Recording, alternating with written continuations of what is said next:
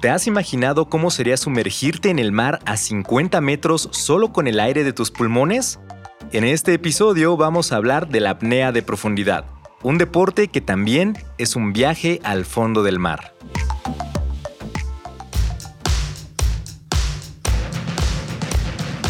La Dirección General del Deporte Universitario presenta Podcast Deporte UNAM. En este episodio, Apnea deportiva, viaje al fondo del mar.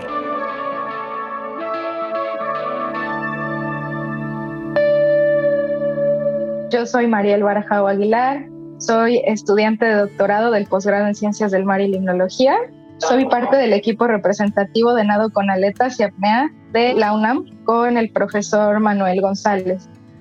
Desde niña yo quise ser bióloga marina y bióloga marina y bióloga marina. Mariel recuerda uno de los juguetes favoritos de su infancia.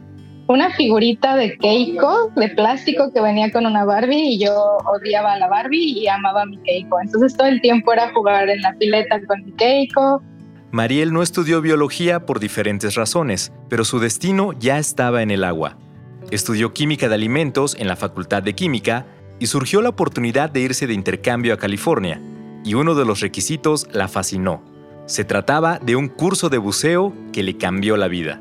Y recuerdo que, no sé, habrá sido la segunda o la tercera clase, tuve como una, no sé si una epifanía porque el ejercicio era bajar a la fosa de la alberca de la UNAM, salir a respirar y volver a meternos a la fosa.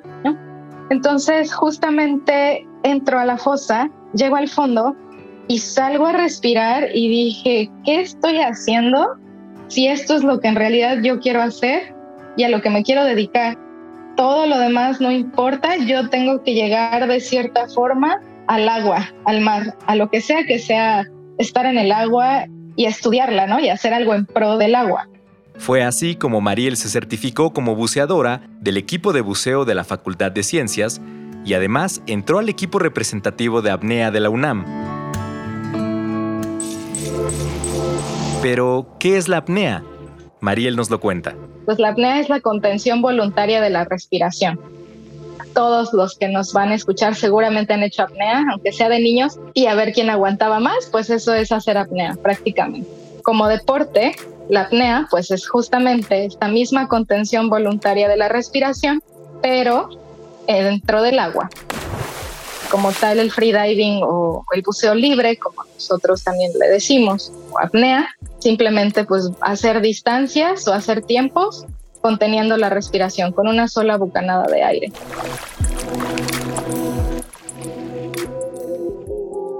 Soy el profesor José Manuel González, presidente de la Asociación de Actividades Subacuáticas de la UNAM. Ambos instructores nos cuentan las modalidades que existen de apnea deportiva. Mira, tenemos eh, modalidades en piscina y en aguas abiertas. En piscina, pues es la apnea dinámica, que es la mayor cantidad de metros. Puede ser dinámica con aletas, que es utilizando aletas, o bien con monoaleta, con patada de delfín. La apnea estática, que es el mayor tiempo con las vías aéreas inmersas en el agua. Y tenemos lo que es el corazón de la apnea, que es la apnea de, profundidad. En profundidad de aguas abiertas se puede hacer en lagunas, se puede hacer en el mar, en cualquier pues sistema acuático que tenga profundidad, ¿no? Incluso en el río de las estacas también se puede hacer. Y consiste en poner una línea con plomo y, una boya, obviamente pues es vertical y lo que vamos a estar haciendo es bajar en vertical utilizando la cuerda misma, que sería braceando, que se llama pre-immersion o inmersión libre, jalándonos de la cuerda. Que es sin equipo y vas a bajar la mayor profundidad posible. Va unido el, el apneísta con un langer o un cable a su tobillo. Las distancias a realizar en las pruebas de profundidad se anuncian antes de realizarlas. O sea, no es que pongan un cable por decir a, a 120 metros y a donde llegue, ahí sale. No, se pone a la distancia, si el, si el apneísta dice voy por 80 metros, colocan el escenario a 80 metros, baja el apneísta y hay unos pedazos de velcro que despegan y eso hace constar, además de las computadoras, que alcanzó la profundidad que, que anuncia. Los pesos constantes, estos pesos constantes es simplemente bajar pateando con aletas o bien con la técnica de pecho modificado, descendiendo sin aletas. Bueno, si hay pesos constantes, pues también hay pesos variables. a lo que se refiere es que vamos a utilizar un trineo. La verdad es muy divertido, es un, un trineo que tiene una pequeña bollita Tú bajas al fondo con el trineo, con esa ayuda bajas rápido y después llegas al fondo y tienes de dos. Puedes eh, subir aleteando y eso sería peso variable. Y la otra es subir con el mismo trineo y se conoce como no limits, sin límites.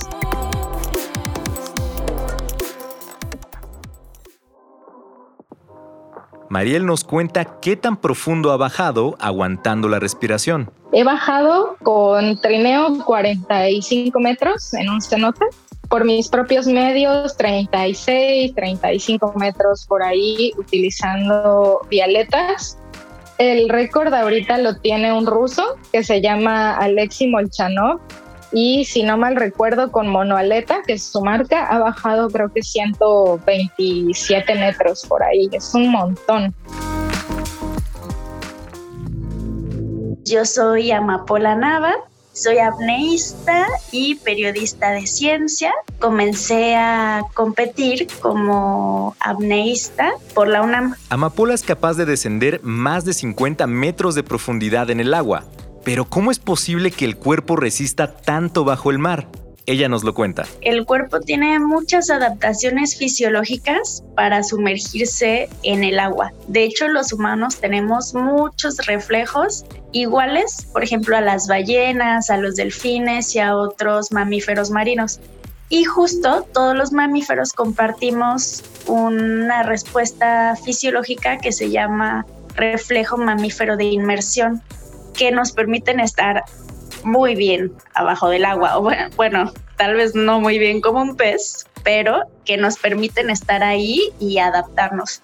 Lo primero que me viene a la mente es la bradicardia, que es cuando uno hace apnea y sumerge su cara en el agua, el ritmo cardíaco comienza a descender. Cuando las pulsaciones bajan, hay mucho menos gasto cardíaco porque el corazón está bombeando. Cada pulsación implica una contracción de, y una relajación del corazón y eso gasta, gasta energía. Digamos que todo el cuerpo, podría decirse que todo el cuerpo empieza a entrar en un estado de economía para no gastar oxígeno. Amapola nos platica otros efectos que se sienten bajo el agua se llama vasoconstricción de las extremidades, que significa que nuestras venas y vasos sanguíneos se reducen en diámetro, se hacen más estrechos en las piernas, eh, en los brazos, bueno, en las extremidades. ¿Y eso qué sucede? Lo que sucede con eso es que hay menos sangre que va hacia las piernas y hacia los brazos donde tenemos músculos grandes y que gastan mucha energía. Entonces, cuando llega menos sangre ahí, también hay menos gasto de oxígeno. Tienen menos posibilidad los músculos de gastar ese oxígeno que les está llegando en la sangre. Y esto hace que la sangre se concentre en el torso y en los pues órganos vitales, en los órganos que, que más lo necesitan. Otra cosa que sucede es que el vaso, que es un órgano así del que nunca escuchamos, y cuando hacemos apnea de profundidad, el vaso se contrae y digamos que saca un extra de sangre, eh, de glóbulos rojos, que pues te va a dar un, shot de oxígeno ahí, ¿no? Un, poquitín más de, reserva de, de glóbulos rojos. Los apneístas que ya tienen mucho tiempo practicando el deporte, se vuelven conscientes de estas sensaciones. O sea, uno comienza a sentir cuando existe la vasoconstricción, ¿no? Sientes como la sangre ya no fluye tanto hacia las manos. Yo siento como una especie de como de entumecimiento, como cuando te quedas dormido en un brazo y se te, pues justo sucede lo mismo, la sangre ya no fluye hacia ahí. y se siente algo muy sutil, eh, pero parecido. Es muy bonito como ir bajando y saber que tu cuerpo, mientras bajas, está sufriendo todos estos eh, cambios que te ayudan a estar ahí.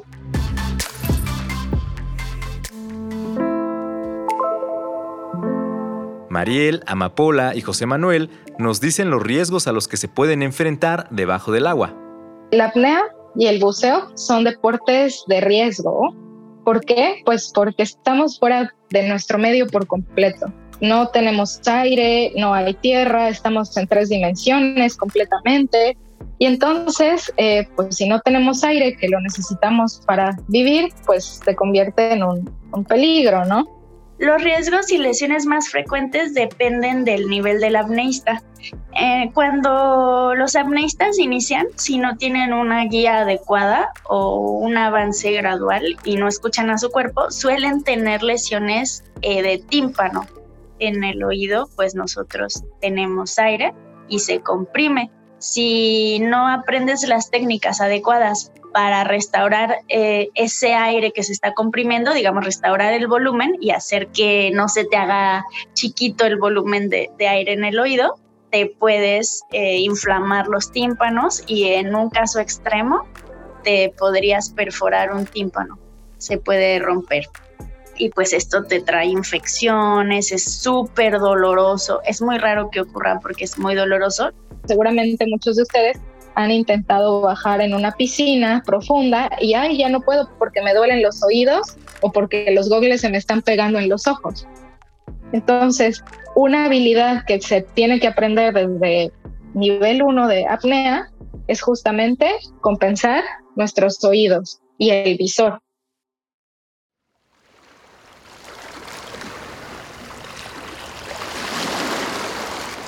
La regla de oro más importante tanto en la apnea el buceo es jamás hacer el buceo solo.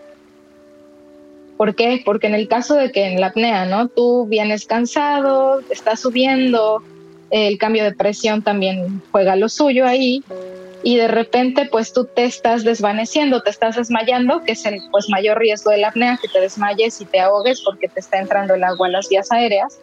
Pues, eh, ¿cómo se previene esto? Teniendo un compañero para ir a hacer apnea. Y bueno, la mayoría de los apneístas pues, tienen un grupo de seguridad, porque ha habido accidentes. Por ejemplo, hay una, una rusa que era la campeona del mundo, Mochanova, que entrenando en España, sin una gente que la cuidara, se perdió, jamás la encontraron. Y era la campeona del mundo. Pero si sigues las reglas, las normas de seguridad, y todo, pues no vas a tener ningún problema. Es un riesgo como en cualquier deporte. Obviamente aquí pues sí es un poquito mayor, pero tú lo minimizas con entrenamiento.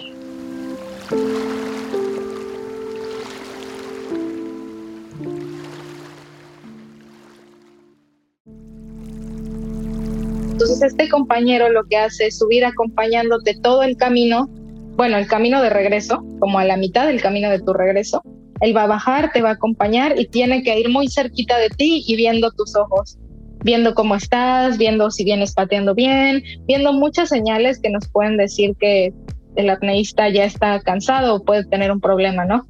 Hay que tener protocolos de seguridad, lo más importante para sacar a la persona, sacar sus vías aéreas del agua.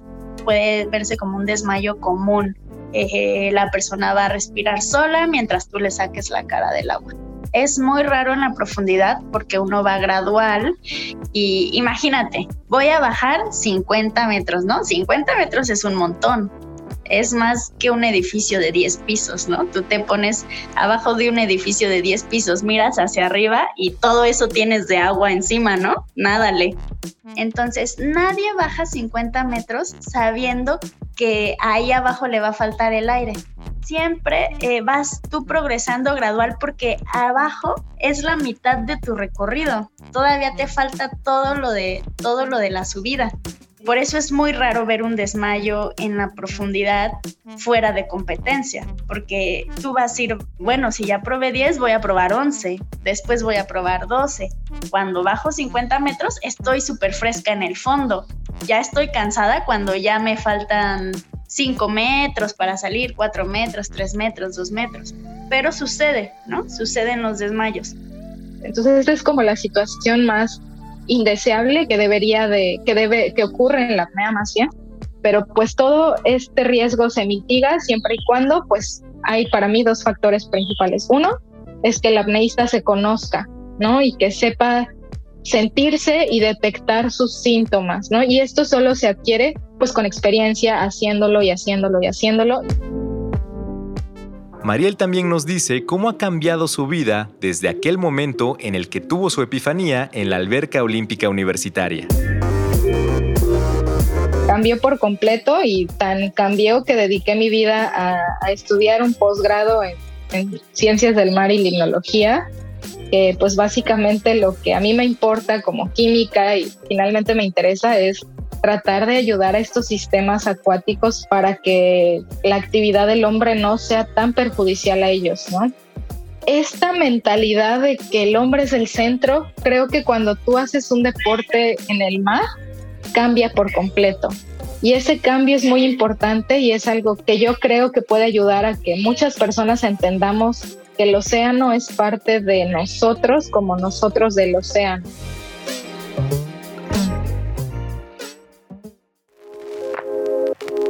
Los apneístas nos dicen qué se siente estar debajo del agua. Pues sientes una sensación de libertad, de que te encuentras en la inmensidad, por ejemplo en el mar, flotando a una profundidad X y ves todo el universo, ¿no?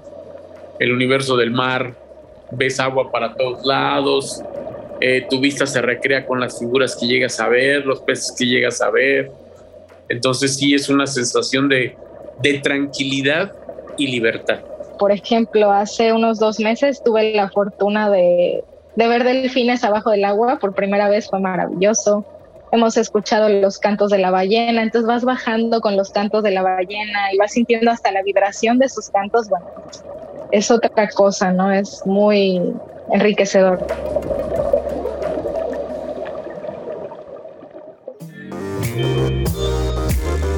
Y también nos platicaron cuál ha sido su experiencia en la UNAM. Mi alma mater me dio todo para aprender, para desarrollar y ahora transmitir el conocimiento a los chicos, ¿no? Hacerlos que se enamoren del deporte, que vean que tienen la capacidad de poder hacer las cosas. Nuestra universidad nos da todas las oportunidades para desarrollarnos. Tenemos toda la infraestructura. Para mí la UNAM tiene el mejor complejo acuático que yo he conocido. Me encanta, me fascina. Es hermoso, está gigante, está, para mí me encanta que esté al aire libre o sea, estás ahí en el solecito, con el jardín hermoso a un lado, tienes todas las albercas así juntas, la de clavados, la olímpica, la semiolímpica, me encanta. Es una súper oportunidad simplemente usar ese complejo acuático. Te enseña muchísimo al manejo del estrés, al manejo de tus pensamientos. Imagínate, ya sales, ¿no? De, de, de estudiar y te toca ya, pues, ir al mundo laboral o hacer tus entrevistas para tu posgrado, te lo juro que sientes una tranquilidad al hacer todas esas cosas porque dices, mira, si yo he controlado mi, mi impulso más básico que es el de respirar tranquilamente, claro que tranquilamente puedo ir a contestarle unas preguntas sobre mí a cualquier entrevistador, ¿no? La verdad te da muchísima tranquilidad. abran sus horizontes, que no se queden solo con la carrera, porque la UNAM es una bendición. Tiene un montón de oferta de deportes, de todo. Métanse a lo que puedan, sáquenle jugo a sus cuatro años y medio, cinco años de estancia en la UNAM, porque su vida puede cambiar de formas que ni ustedes mismas se imaginaban. Y pues también que escuchen a su niña interior, ¿no? A su niño interior y lo que siempre les haya dado curiosidad de hacer, yo creo que estando en la UNAM es el momento de probarlo. Si quieres saber más, puedes visitar las disciplinas deportivas de nuestra casa de estudios en deporte.unam.mx. La voz es de Neftalí Zamora. Si te gustó este podcast, compártelo. Nos escuchamos en el siguiente episodio del podcast de Deporte UNAM.